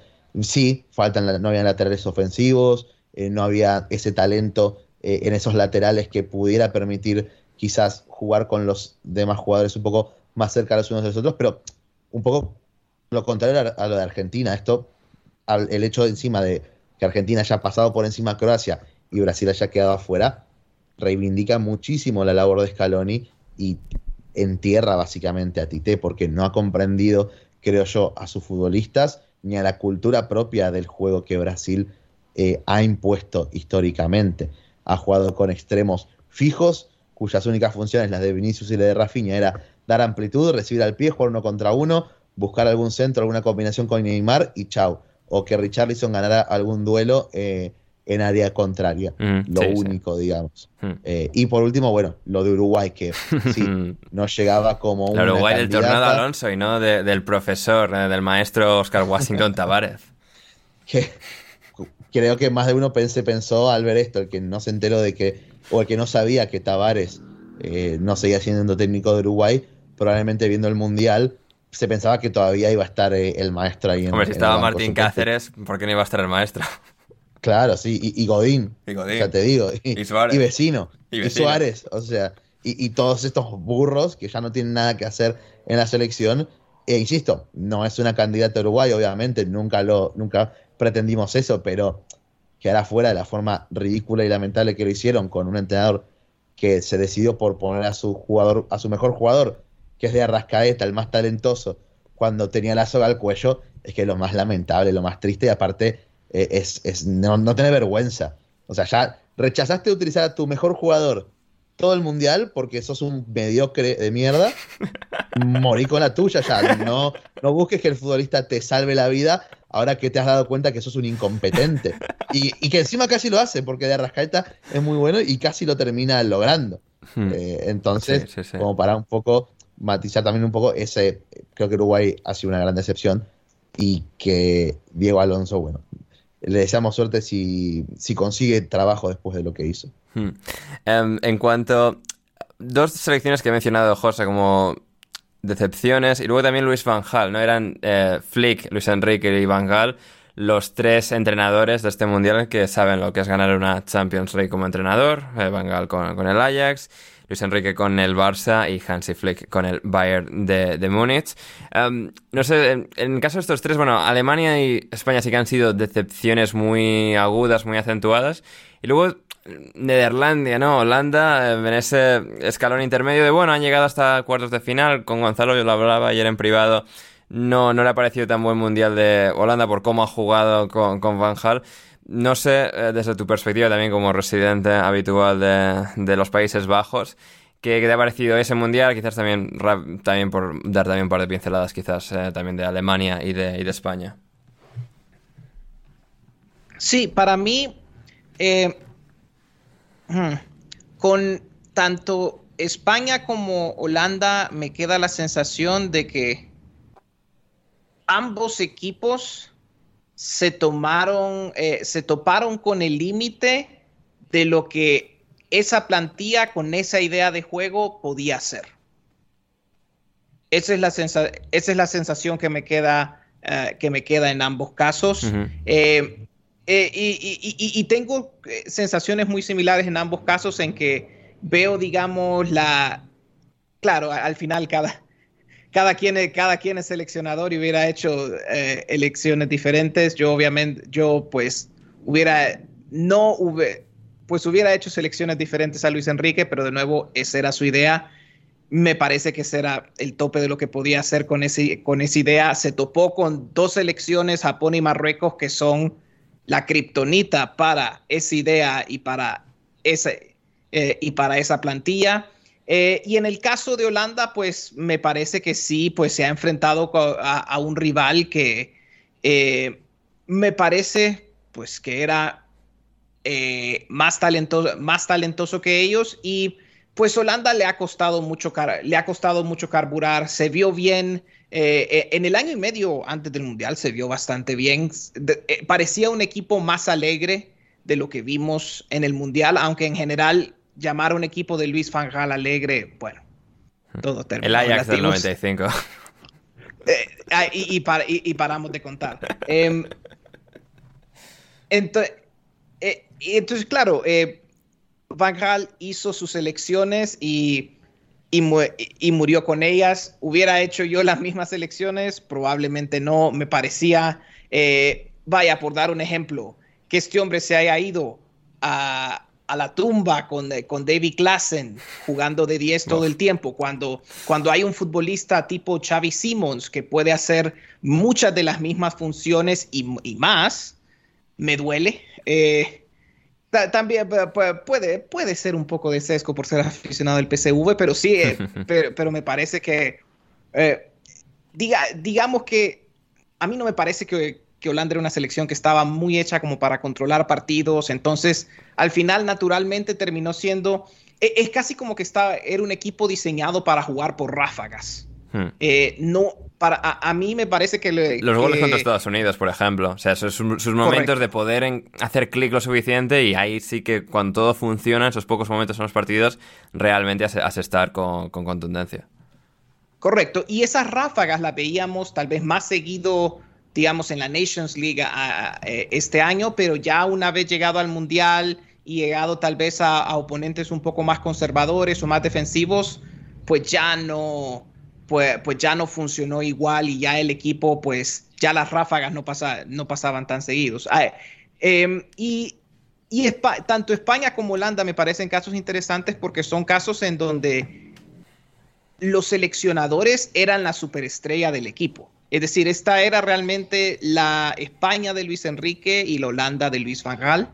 Y para ser sincero, hasta cierto punto estoy un poco eh, contento de que las selecciones donde, que, los equipos donde los seleccionadores son las estrellas se hayan quedado. Eh, porque creo que deberíamos seguir dejando que el fútbol sea un deporte de jugadores y, y hasta cierto punto es bonito que hayan sido, digamos, la Francia de Mbappé y Griezmann y la Argentina de Messi eh, las que hayan llegado a la final. Porque, y que, y que sí, los jugadores estrella, los jugadores sean la estrella de los equipos. Hmm.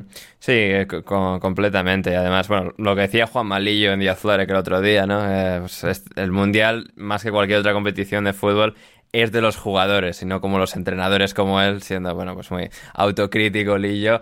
Eh, al final el fútbol de clubes es mucho más controlado, ¿no? Por, por los estrategas como, como, él.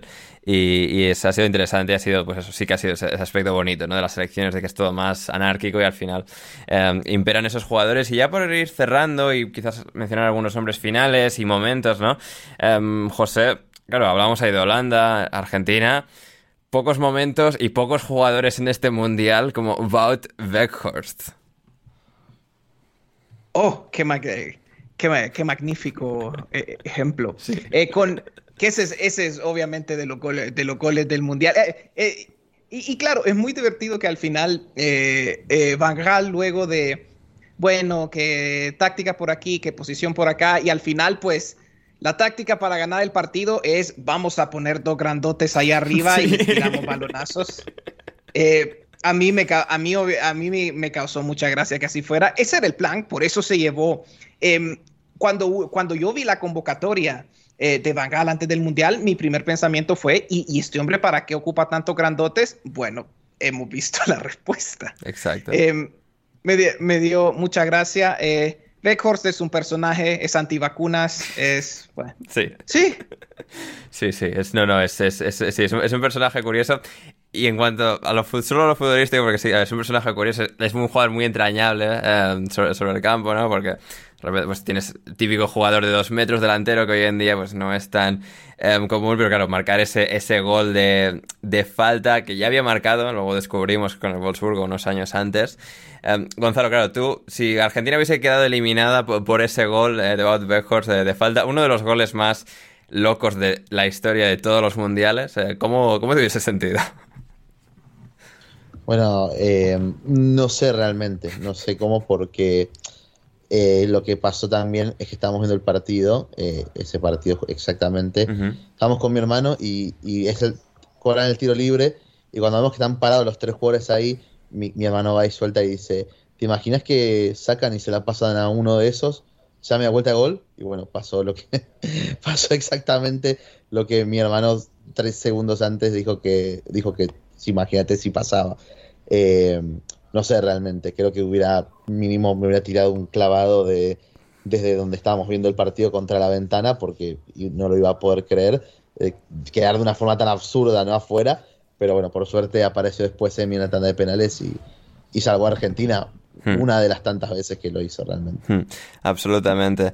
Y claro, em, José, claro, tenemos la final, ¿no? Messi. ¿Quién ha sido nuestro, nuestro MVP del Mundial? Pues tenemos que decirle a Messi todo, es porque es la única respuesta. Pero más allá de, Messi, no hemos hablado de Beckhorst, su momento ahí, el Dibu también con, con Argentina, pero quizás más allá de lo que ha sido la final ¿Cuáles son tus nombres más destacados que te llevas de este mundial? ¿no? McAllister en Argentina es uno que se me ocurre, en Rabat en Marruecos ha hablado muchísimo, ¿no? Eh, el, Casemiro de, los leones del Atlas. Eh, Modric, de alguna manera, no es que no lo conociésemos, pero teniendo su último baile, esa medalla de bronce que se vio en el partido por el tercer y cuarto puesto. Por, segundo mundial consecutivo enfrentaba, que enfrentaba a dos equipos que se enfrentaron en, en la fase de grupos se veía cuando significaba para ellos, ¿no? No sé, en cuanto a sí, nombres, momentos que, nos llevamos también, más allá de Beckhorst y, su falta. Pues bueno, ya me has robado, ya me has robado dos jugadores con eso de con eso de McAllister y Amrabat. No, eh, puedes entrar en detalle con esos dos, ¿eh? no, no tienes que ser original todavía.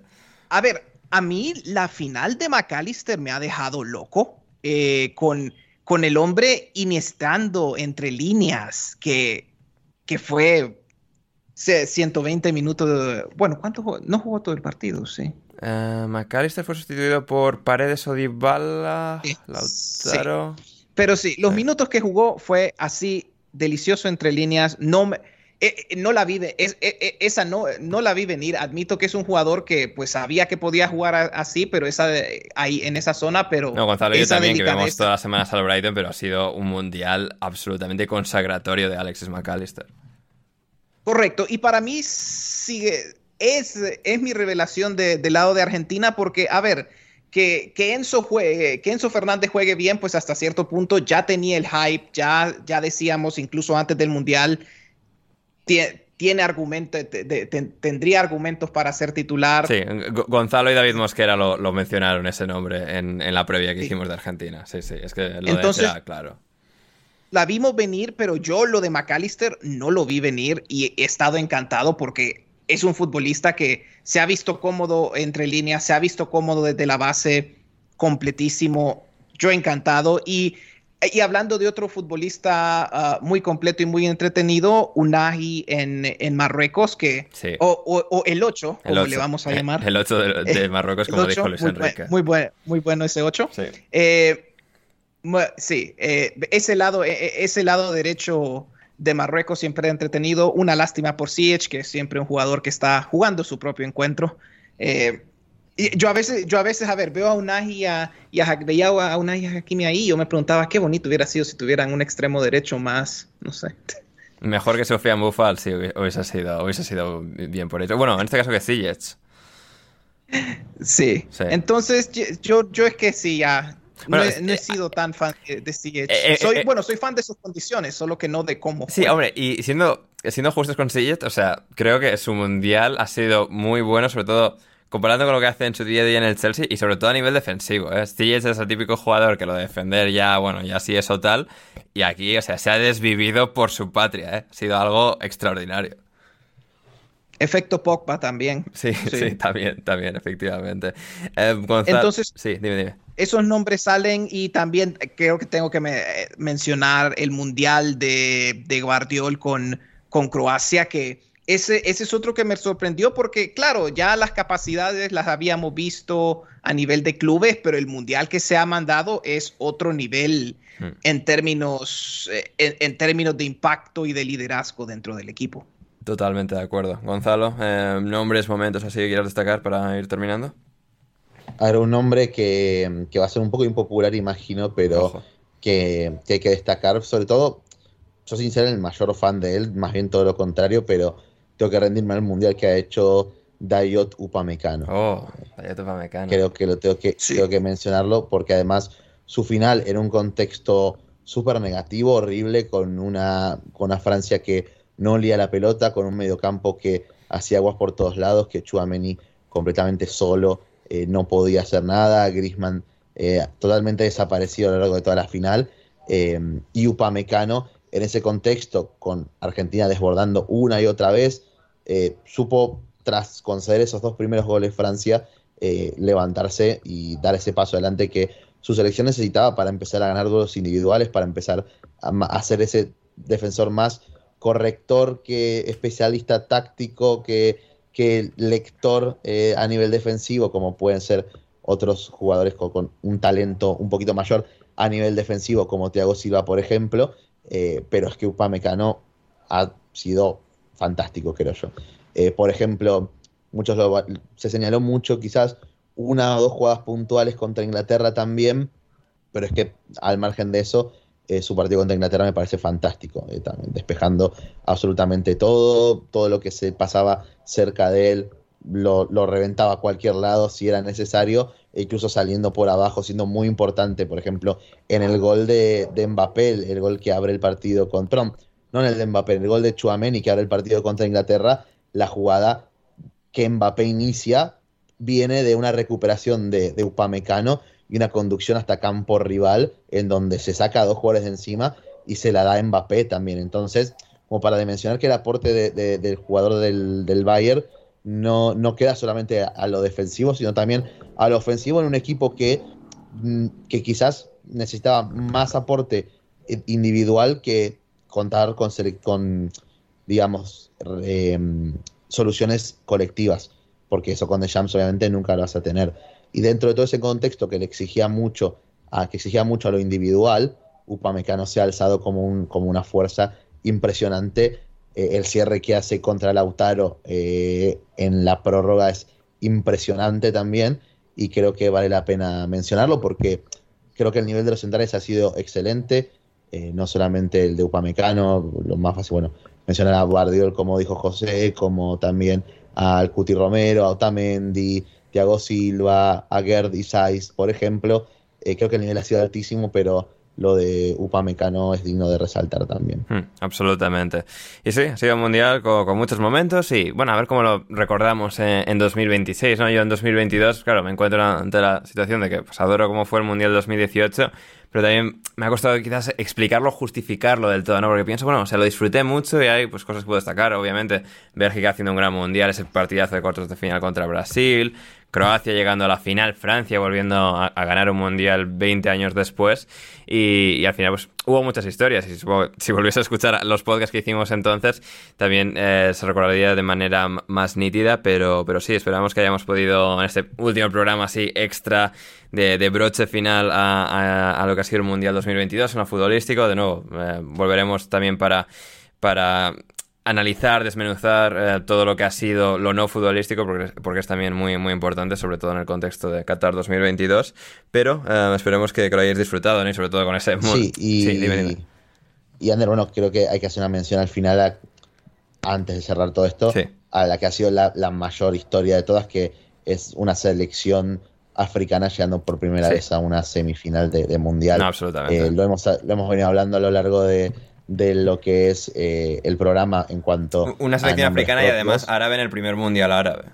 Sí así es. Entonces creo que es la, mejor seguramente historia dentro del campo hmm. muy probablemente al tratarse de eso de la primera selección africana que llega a semifinales que encima se planta ante una Francia con Mbappé con todas las estrellas que tiene y lo hace muy bien y todavía está ahí eh, todavía está ahí hasta el final es, muy mentiroso y, y está apretando hasta los últimos minutos para poder meterse y con un entrenador que llega cuatro meses antes de, que inicie el Mundial, una selección que tenía apartados a Masraoui y a Ziyech, que eran dos jugadores importantísimos para este equipo, hmm. y ha logrado sacarlo mejor. Y, no viene un entrenador cualquiera, viene un entrenador campeón de la Champions africana. Le convencen, llega y, les da todo el fruto del mundo. Eh, y, que ha contado y que les ha permitido a partir de la figura de Regragui, que además compañero en, el Racing de, Scaloni, esto también, eh, le ha permitido, ha permitido él que, bueno, jugadores como Aguer, Saiz, eh, también como Hakimi, Ziyech, y sobre todo, bueno, Amrabat, Ounahi y Boufal, hayan brillado de la, de la forma que, lo han hecho, sin lugar a dudas. Mm, absolutamente. Um, José, ¿algún otro último detalle que quieras mencionar antes de irnos? Y ahí, e, en eso me gustaría agregar eh, que, como bien dijo Regragui, que ojalá en algún momento, que ojalá ya sea pronto el momento de que entrenadores africanos destacados como él entrenen, eh, puedan entrenar a, los clubes más grandes de Europa y que ya se, porque se, uno se va dando cuenta que están, van llegando al nivel. Yo bueno, yo espero de aquí a cuatro años, me encantaría ver a Hervé Renard en algún equipo de CONCACAF. Sería una magnífica manera de... Honduras campeón de la Copa Oro, José, con, con Renard. Con Hervé Renard. Uh. Sería maravilloso. Y, y, todas las, y todas las mujeres cincuentonas delirando. Efectivamente, efectivamente, no ha habido grandes historias. Estados Unidos redimiéndose de no estar en, en 2018. México en el apartado negativo, quedándose no sin el quinto partido, sino sin el cuarto y quedando fuera en, la fase de, grupos. Australia, que Gonzalo mencionaba brevemente antes, una de las selecciones que vislumbrábamos más flojas de todo el mundial, llega a, octavos de, final dando una imagen excelente. Ecuador llegando también a, octavos, no, perdón, Ecuador quedándose en la fase de grupos fuera, eh, lamentablemente para ellos, pero dando una buena imagen. Senegal llegando también con otro entrenador africano como Aliou Cissé. Ha sido un mundial con, buenas historias, con buenas historias futbolísticas que, que merecen ser mencionadas y sobre todo la de Argentina, ¿no? Pierden con Arabia Saudí el inaugural, la tensión inmensa, colosal, bíblica contra México en el segundo partido. Vencen a México con Messi y con Enzo Fernández marcando los goles. Vencen con comodidad a Polonia. Vencen a Australia. Contra Holanda tienen que sufrirlo todo y más, pero el sacar a de Johnny Beckhorst al final se, vio expuesto en la segunda parte cuando había que jugar y no solo meter balones a la olla y Argentina pudo regresar, pudo ganar esa tanda de penaltis y llegar a semis donde ganó a Croacia, también con mucha comodidad, sobre todo con mucha dominancia y sin dejar a Croacia en ningún momento entrar al partido. Y luego en una de las finales más locas que, hemos tenido nunca contra Francia. 2-0 hasta el minuto 80, un penalti caído del cielo que comete Otamendi. La inercia cambia de un momento a otro, Mbappé encuentra el segundo, llegan a la prórroga, Messi vuelve a adelantar a Argentina, Mbappé vuelve a empatar de penalti para Francia y luego Colo Tuami, eh, que que tiene ese, mano a mano con, el Dibu Martínez y el Dibu Martínez haciendo eh, la parada más importante, más icónica, más loca, más incluso que la de Casillas Argent Robben en 2010 de, los mundiales para, ganar Argentina finalmente en la tanda de penaltis. Y ahora vamos a ir a hablarlo con David Mosquera para ya dar por finalizado este episodio. Pero antes eh, despedir a nuestros buenos amigos José y Gonzalo. José muchas gracias por estar hoy con nosotros Muchas gracias de nuevo por darme una oportunidad de entrenador. Siempre, siempre se aprecia cuando se le da, cuando se le da, cuando se le da un, se me da un lugar en la alineación titular. Muy, muy feliz, ya voy a, ya voy a comenzar con la, con la entrevista típica de futbolista. Muy feliz, muy contento, muy contento de haber, de haber jugado estamos, estamos haciendo lo mejor que podemos, etcétera. Maravilloso, me encanta, me encanta. ¿Qué, puedo decir? No? Al final soy, Leonel Scaloni de, de alineación indebida. Gracias, Gonzalo. gracias, Ander, gracias, José, por, por este momento. La verdad que un placer estar en este final de recorrido del Mundial. Y bueno, a esperar a que llegue el próximo, que por suerte va a ser en menos de cuatro años esta vez. Sí. Una pequeña ventaja de, bueno, de este despropósito de haberlo jugado a estas alturas del año. Hmm. Pero bueno, eso que ha tenido Argentina, ganándolo en verano para, para ellos, verano en el en el hemisferio sur y ahora lo vamos a comentar todo eso y más con nuestro gran amigo arroba Renaldiños David Mosquera. Así que no os vayáis lejos porque nos queda todavía un rato con David Mosquera aquí en alineación indebida y si queréis apoyar todo lo que hacemos en este programa patreon.com barra alineación indebida os podéis suscribir eh, desde diferentes eh, planes al mes diferentes cantidades de dinero al mes. Todo es bienvenido para poder seguir haciendo podcast produciendo contenido con gente tan genial como José como Bruno como Gonzalo y como ahora a continuación David Mosquera y vamos efectivamente, precisamente ahora con David Mosquera en alineación indebida.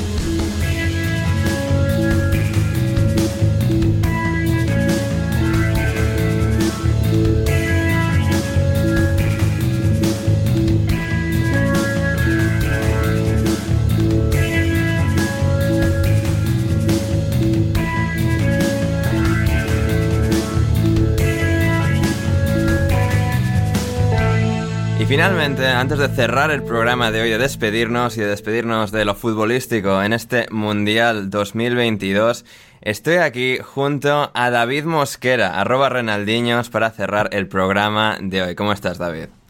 Hola, Ander, ¿cómo estás? Encantado de estar otra vez en alineación indebida. Encantado yo de tenerte, eh, David. Alineación indebida, un programa que ha podido tener amigos corresponsales en Qatar a lo largo del Mundial. No así paquetes, por ejemplo. No sé si es un programa, no sé si conoces el programa. Está muy bien, han hecho una gran cobertura del Mundial, pero he estado pensando en como...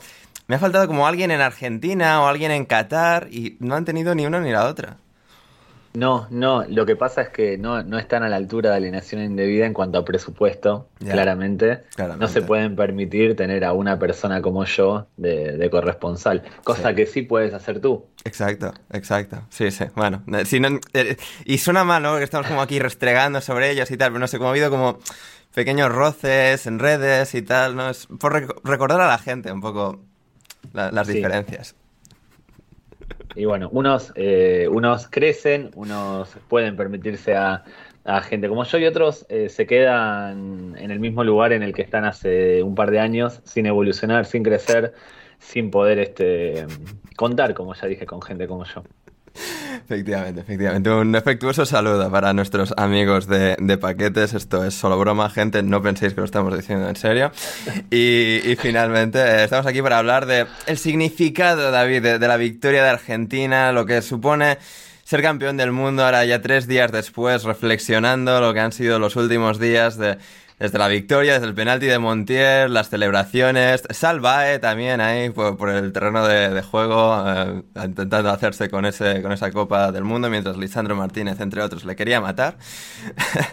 y, luego las, celebraciones, como se ha vivido en, Argentina especialmente, ¿no? Porque, claro, esto lo estamos hablando por privado estos últimos días, la enormidad del momento, ¿no? La huella deportivo-cultural tan grande que ha supuesto esta victoria, ¿no? Porque piensas en otras grandes victorias de la historia del fútbol y al final tienes que irte a una selección porque un club pues no puede competir en masa social con una selección, ¿no? Y, claro, luego dentro del mundo de las selecciones de los países, pues Argentina ya es de por sí uno de los países donde más intensamente se vive el fútbol y aquí sumas la leyenda de Messi, los 36 años de espera y que y la parece que nimia pero realmente importante hecho para Argentina también de que se haya conseguido en verano que esto haya ocurrido en verano no y que el evento haya sido algo tan enorme como no sé si se ha visto, o sea, alguna vez igual se ha visto, piensas pues el Mundial de Uruguay, Brasil, cuando ha ganado sus mundiales, pero es realmente uno de los momentos más grandes, más enormes en cuanto a impacto cultural en un lugar que, o sea, el que ha tenido esta victoria de Argentina. Sí, hay, varias cosas. Eh, la primera, eh, antes del Mundial nosotros con amigos conversábamos, por ejemplo, eh, uno de los de las materias de discusión era cuál es el país más futbolero del mundo, cuál es el país en el que el fútbol se vive con mayor intensidad y teníamos en, un ranking, en un top 5, muy alta fidelidad, teníamos a, Brasil, teníamos Uruguay, teníamos Argentina, teníamos incluso Inglaterra. España no figuraba en ese ranking, en cuanto a, en el top 5 no, no estaba España para nosotros. Y yo creo que eh, el título mundial de Argentina, la celebración de todo el país, coloca eh, eh, los coloca como número uno. Yo lo que, lo hmm. que se vivió tanto el día de la final como lo que se vivió en estos días posteriores, con más de 5 millones saliendo a la calle, más de 5 millones de personas copando las calles de la ciudad, es una locura, no, no tiene ningún tipo de sentido. Yo creo que no hay una un, ningún evento deportivo en ningún lugar del mundo lo generó. Y, creo que ningún evento eh, político, cultural, social, generó una manifestación tan grande como la que se vio ayer en Argentina. No quiero decir eh, desfiles de, gente en Rusia, de la Rusia comunista, o en, guerras mundiales, o Moisés llevando al pueblo a través del desierto. No quiero, no, eso no, pero a nivel, al menos en, en la modernidad, yo nunca vi nada, nada como lo que se vio ayer, que además eh, al caminar por las calles, ver la felicidad de la gente, la emoción de la gente, la alegría de la gente tan genuina, porque no, hmm. se trataba de algo impostado, se trataba de algo realmente eh, puro. Yo lo digo y me, emociono, yo no vi nada igual, nada igual. Y como tú dices, que haya sido en verano, con el cielo celeste, con todas las banderas albicelestes ondeando, lo hizo, eh, lo hizo todavía eh, parecer más bonito de lo que fue. Si hubiese sido en invierno, como en el 2014, hubiese sido de noche temprano, el cielo hubiese estado gris, eh, habría llovido, estaríamos todos abrigados, con ropa de abrigo. Sin embargo, el calor, 30 mm. grados, el sol, que no, había, que no, no, hubiera nubes, hizo, todo que, hizo que todo resultase más estético, que todo, que todo resultase además más eh, pasional, el sudor, eh, la, gente sin camisetas, mujeres desnudas en la calle, que esto sucedió. Eso no tiene sentido. Una cosa sobre esto. Imagínense eh, el, lo futbolero que es el argentino, que había mujeres celebrando desnudas y nadie las miraba. Todos estaban más preocupados en eh, festejar el campeonato que mirar eh, mujeres, porque un mundial obviamente vale más que cualquier otra cosa.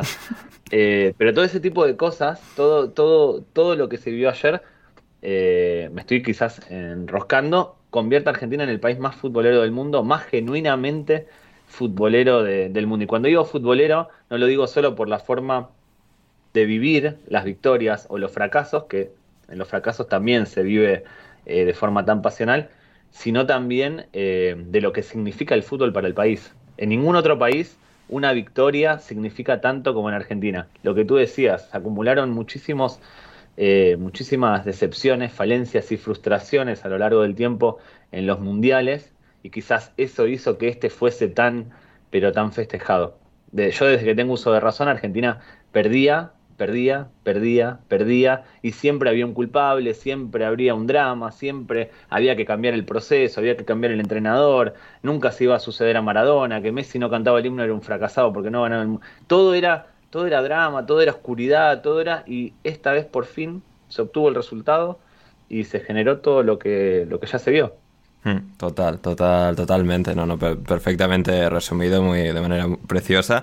Y claro, al final, pues es esto, la sensación de ser campeones del mundo para pues un país que, que, le da tanto valor, ¿no? Yo también pienso, pues, la primera vez de España, supongo la primera vez del 98 con Francia, estos países también con mucha cultura deportiva, pero es que es otro nivel de, de, pasión, de, de entrega al concepto eh, futbolístico que al final creo, creo que lo separa, ¿no? Supongo que pues, Brasil también, supongo que por, población y también por impacto que tiene el fútbol en la cultura también es eh, bastante equiparable, pero que Argentina haya podido tener este momento y quizás Brasil cuando termine ganando, si siguen encadenando fracasos desde 2002, puede que acabe sucediendo algo similar, ¿no? Pero lo que ha supuesto esto, además Argentina con, con todas las leyendas, ¿no? Futbolísticas, Maradona, o sea, es probablemente incluso más allá de quién tiene más talento, quién ha producido más cifras, quién es el mejor jugador, Maradona es una de las figuras más legendarias de, la historia del fútbol, por lo que es como figura deportivo-cultural. Y que Messi haya podido, no ser exactamente él, pero poder de alguna forma forjar su propia leyenda después de tantos años de todo lo que decías, ¿no? De no canta el himno, pecho frío, de con el Barça muy bien, pero con la selección nunca. Por fin te, tener ese momento y culminar su historia tan enorme con este mundial tan colosal que significa tantísimo para, su país es algo que creo que no, no se puede no, que no se puede hacer el suficiente énfasis. Sí, eh, yo esto lo, vengo lo vengo pensando hace, hace unos días desde la consecución del campeonato. Messi, ya la victoria, solo, solo la victoria, solo el haber ganado el mundial, lo coloca en el Olimpo. Yo creo que ya incuestionablemente si hacemos un. no, hay ningún pero ya. no, pero es que Maradona el mundial, pero es que. Sí, sí. No hay pero, no hay pero. Messi ganó absolutamente todo lo que se puede ganar. No hay nada que no haya ganado. Un Intertoto. el Celta tiene un Intertoto y, Messi no tiene un Intertoto. Es lo único, lo único que le falta a Messi, porque el tipo ganó con la selección mundial juvenil, eh, Copa América, Juegos Olímpicos, eh, Mundial. Hmm. Eh, Después con el Liga, Copa local, sí. A nivel individual, no solo ganó todos los títulos individuales que se pueden, sino que además en un año metió 91 goles. Sí, eh, eh, lo de 2012 sigue sin tener ningún tipo de sentido. Exactamente, y además, eh, lo que digo, son 15, 16, 17 años de una carrera sobresaliente, donde año tras año fue mejorando, fue incorporando cosas a su juego. O sea, objetivamente es el mejor de la historia. Ni Pelé, ni. Aparte, tiene más goles oficiales que Pelé, porque Pelé no tiene más de 1200 goles. Sí, sí, lo, de Pelé es muy bonito y tal, lo de apuntarse los goles en el parque, pero. Son 700 y pico goles oficiales que son los que importan, los oficiales, porque si a Messi le sumamos los amistosos, bueno, eh, indiscutiblemente es el mejor de la historia, pero que mm. la victoria ya lo coloca ahí ya nadie, yo que soy maradoniano, no puedo decir que Messi no es el mejor. Ahora, eh, trascendió eh, estos últimos años, ya a partir de la Copa América que Argentina pierde en semifinales, la primera con Scaloni, que Argentina pierde contra Brasil y Messi sale a hablar de los árbitros, sale a decir que así no se puede, que siempre pasa lo mismo, hace un discurso que se sale de la norma de lo que venía, de lo que venía haciendo Messi. Mm. Después, en este mundial, sin ir más lejos, cuando empieza el anda para allá o el topollillo Bangal, cuando hace ese tipo de declaraciones, eh, empieza, se baja a un nivel en el que nosotros, como, como, seres humanos, como aficionados, como pueblo, nos podemos llegar a identificar. Hasta ese momento, la principal diferencia del Diego con, con Messi, con Lío, era que el Diego, en todos esos defectos que tenía, se acercaba a nosotros. O nosotros nos acercábamos a él. Era, era un tipo como nosotros, era un tipo mundano, como nosotros. Después era el mejor en lo suyo, pero era un tipo eh, que nosotros podíamos ser él, éramos él en esos defectos que él tenía. Y Messi no, Messi estaba muy arriba, Messi no, a mí no me genera, ah, ya estoy hablando a nivel personal, a mí Messi no me generaba esa identificación, porque era el mejor de, en algo, yo no soy el mejor en nada, Messi era el mejor en algo, y después a nivel, a nivel persona, que a mí no me interesa como, como persona, pero lo que él transmite como persona, yo no, no, no había un lugar en el que me pudiese identificar con él. Porque en, todo lo bueno es como estar a favor de todo lo bueno en contra de todo lo malo, o sea, no, no hay una identificación real. Sí. buen pibe, tranquilito, profesional, pero no, no hay esa cercanía que podía haber con el Diego, que podía haber con Ronaldinho, que podía haber con Ronaldo Nazario, con Garrincha. Pasaba un poco como con Pelé con Messi, que no hay forma de donde te puedas agarrar, no, no hay una identificación. Y Messi, yo creo que en los últimos años, especialmente ya este, con lo de anda para allá bobo, que parece una tontería, pero esa salida de, contexto de Messi hizo que empezase a formar parte ya del pueblo argentino. Que el pueblo argentino no solo lo considere por lo bueno que es, por, ser el mejor de la historia, sino también que lo empieza a tener como un tipo al que se puede idolatrar más allá de lo deportivo. Que eso es, el argentino es muy de hacerlo, yo soy muy, muy, es como que simboliza algo más de lo que venía simbolizando hasta ese momento. Además, pasó algo que numerosos famosos, deportistas, actores, gente de todo el mundo, quería que ganase Argentina por Messi. Que es algo que Argentina no es un equipo simpático, no es un equipo eh, que un español quiera que gane Argentina o que un italiano quiera que gane Argentina, que un alemán. Eh, eh, gente, como el Divo ha despertado mucha controversia fuera de Argentina en cuanto a las formas y tal. Pero... pero Messi tapa todo. Lo no, no, no, pero, pero Messi sí, es decir, incluso con todo lo que a la gente no le termina de gustar de Argentina, Messi ha prevalecido. Mario Götze, con el hijo alegrándose por el título de Messi. O sea, no tiene ningún tipo de sentido un alemán alegrándose porque Argentina es un país querido, sobre todo para, los, para nosotros los españoles y los italianos, los que tenemos familia en los dos lados. Es, es un país, uno se, puede identificar, igual que los argentinos con España. Pero Messi hizo que eh, la gente amase a Argentina, que quiera que gane Argentina. O sea, atletas, eh, basquetbolistas, tenistas, eh, actores, de todo el mundo querían que gane Argentina sacando obviamente a los del chiringuito, a los que consideran que lo que es Argentina no, o sea, muy bien, muy bien, que sí, que sí, que sí. Sí, que sí, apártate, apártate, apártate. O sea, eres del Real Madrid, estás eh, escocido por Messi, apártate. No, no, no, no, no, vengas a hablar de, no vengas a, quejarte. Pero Messi consiguió eso, y eso también al argentino tardó mucho en entenderlo, el, argentino promedio tardó mucho en, entenderlo, pero ahora lo puso en el lugar a Messi que, se merece. Hmm.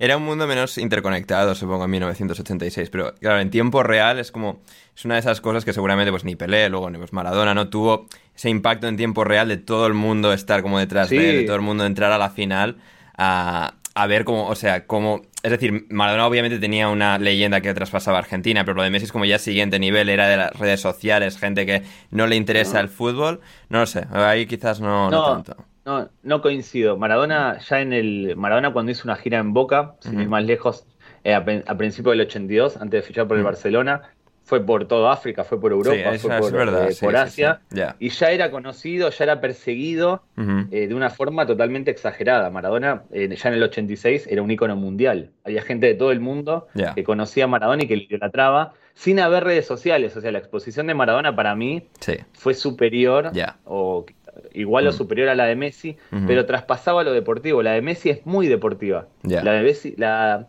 la repercusión de Messi que también es lo que uno espera de un futbolista, es que solo, eh, solo se dé a conocer el fútbol, que es lo que importa. Pero lo del Diego era como que trascendía el fútbol. Lo de Maradona fue trascendió el fútbol.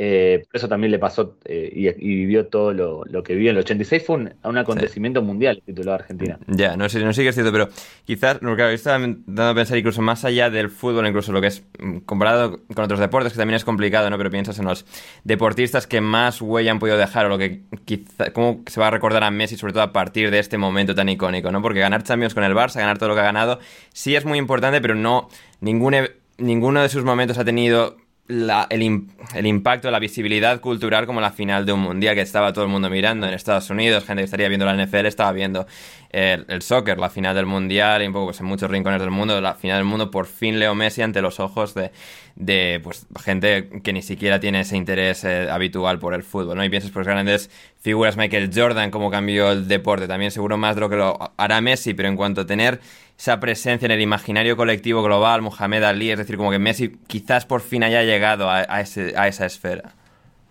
Eh, para, la, para la generación que lo tiene como ídolo, para la generación anterior a la nuestra, Ander, para mí sí, porque es una generación distinta a la nuestra. Eh, nuestra generación que creció con Jordan, que creció con, con Maradona, que ya conocía a Mohamed Ali, que conocía a todos estos monstruos a cena, eh, es distinto. Yo para mí Messi no tiene la incidencia social que tuvo Maradona. Por poner un ejemplo. Por, sí, pero por ejemplo, la comparación, o sea, Jordan, es decir, por ejemplo, Jordan creo que es una figura interesante porque no tuvo, o sea, a nivel social no era alguien muy que hablase mucho, pero un poco a través de solo únicamente el deporte es como que pudo tener muchísima exposición. Pero te lo cambio. Jordan a nivel social en Estados Unidos, que tú lo sabes mejor que yo, que es una cultura individualista, capitalista y competitiva, sí marcó. Hablar de Jordan es, hablar del carácter ganador que se le supone en Estados Unidos a cualquier deportista. De hecho, en Estados Unidos pasa algo que no sucede en otros, en otros países en deportes colectivos, en el básquet fundamentalmente, que el bueno, el crack, tiene que aparecer en el momento clave. Las pelotas son para él. No importa que haya un mejor tirador, que haya un tipo que en ese momento pueda... Tiene que ser el que dé la cara. Es pelotas a él.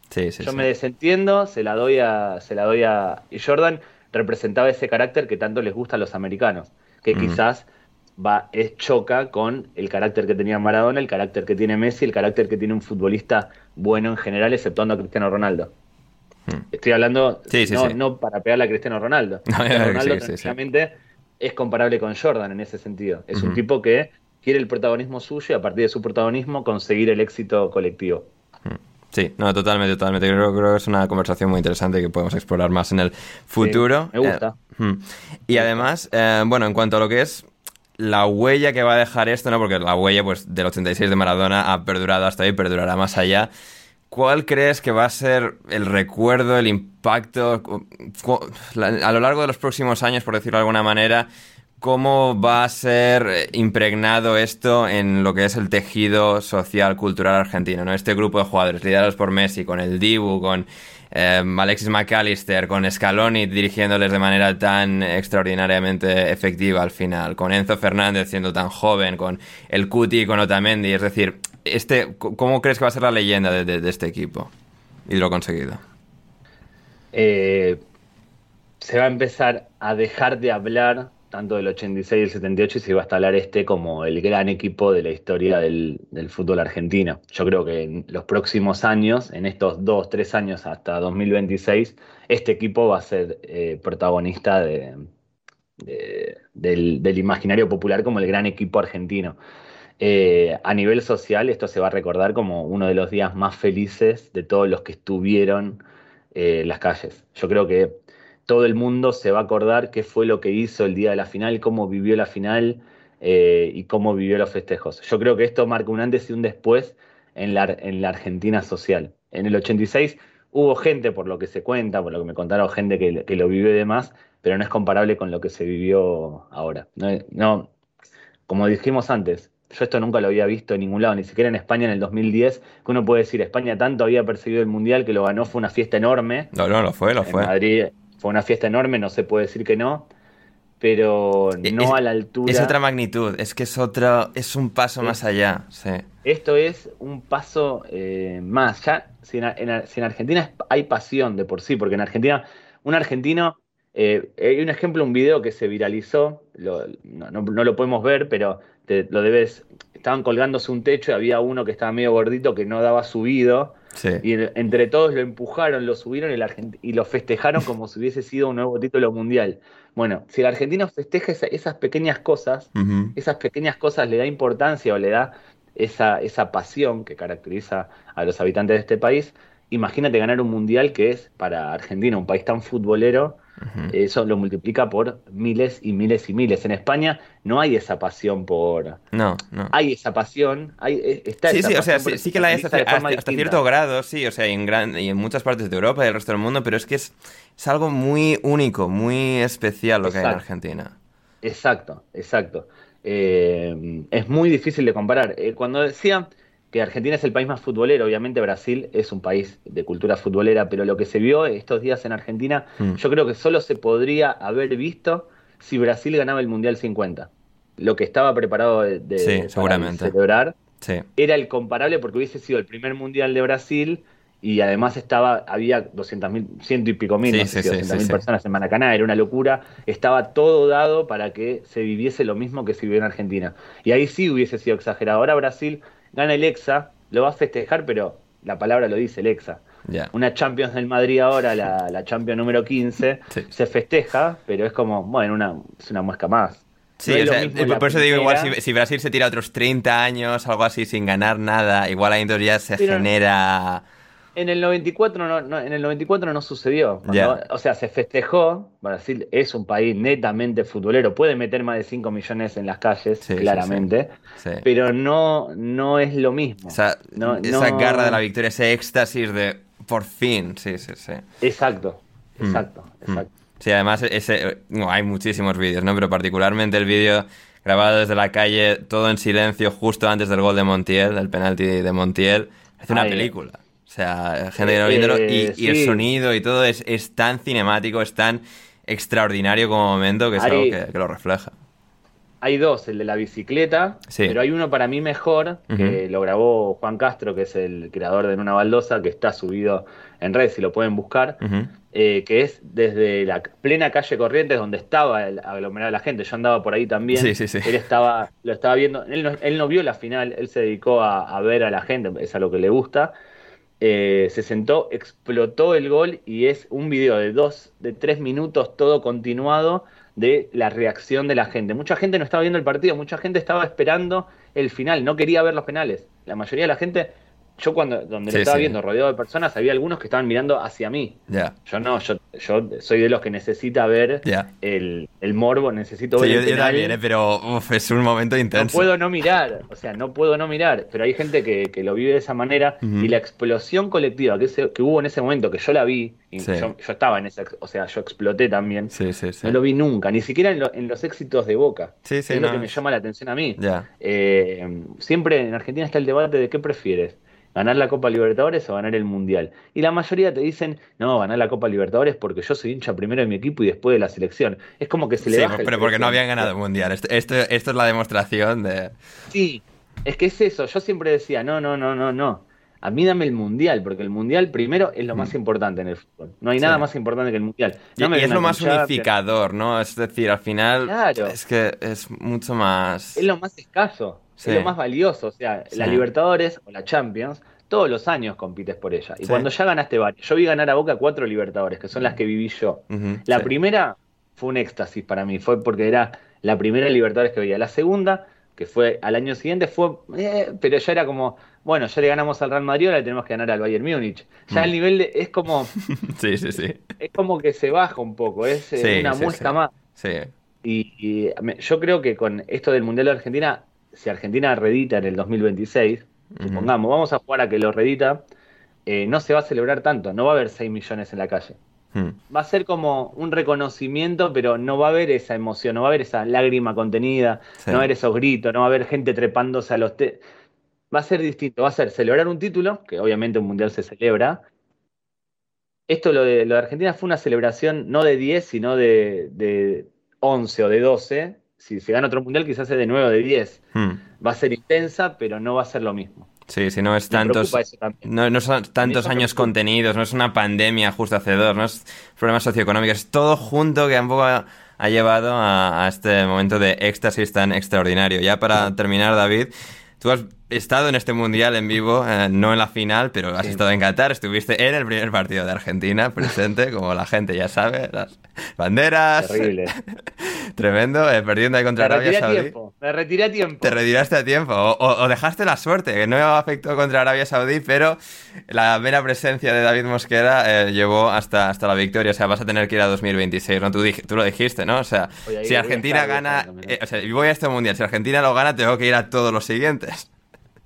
Voy a estar, sí, voy a estar, voy a estar, Sí, sí, sí. Así que no, es fantástico. Es mi país. No puedo no ir a mi país a ver un mundial. Claro, sí, sí. Luego igual 2030 bueno, se sigue hablando de la posibilidad de que sea eh, Uruguay, Argentina, Chile, ¿no? Dos de las tres candidaturas incluyen países míos, España por un lado y por el otro Argentina. O sea, estoy ahí, puedo encadenar una serie de mundiales en casa. Sí, sí, sí, sí, sí, que no, fantástico. Ha sido una fantástica experiencia este mundial, más allá, bueno, de todo lo, oscuro, todo lo no ideal de Qatar, que sigue siendo real, sigue estando ahí, pero al final la luz de Argentina, este gran momento para Argentina y cómo ha afectado, ha contagiado a tanta gente eh, positivamente en el mundo del fútbol ha sido un momento absolutamente fantástico y ha sido genial poderlo contar aquí en Alineación Indebida con gente tan experta, tan, tan buena contándolo como David Mosquera. Así que David, gracias por estar con nosotros y nos vemos pronto. Gracias a ti, Ander. Gracias a ti por, por, haberme invitado, como siempre. Ah, fantástico. Y pues esto, queridos oyentes, final de este episodio de recapitulación del Mundial de 2022, lo que ha supuesto para Argentina ganarlo después de tantísimos años. Esto es Alineación Indebida. Yo soy Ander Iturrado y hasta que nos volvamos a reencontrar, pasadlo bien.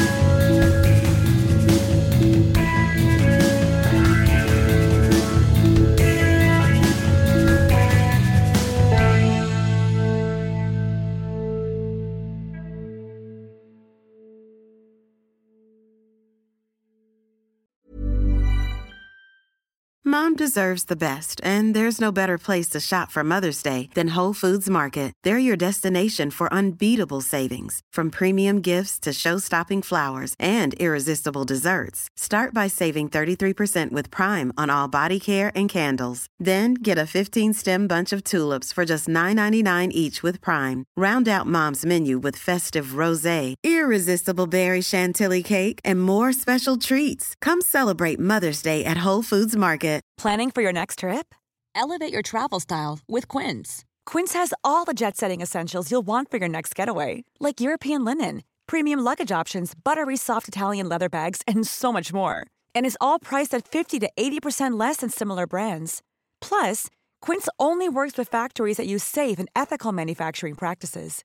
Pack your bags with high-quality essentials you'll be wearing for vacations to come with Quince. Go to quince.com/pack for free shipping and 365-day returns.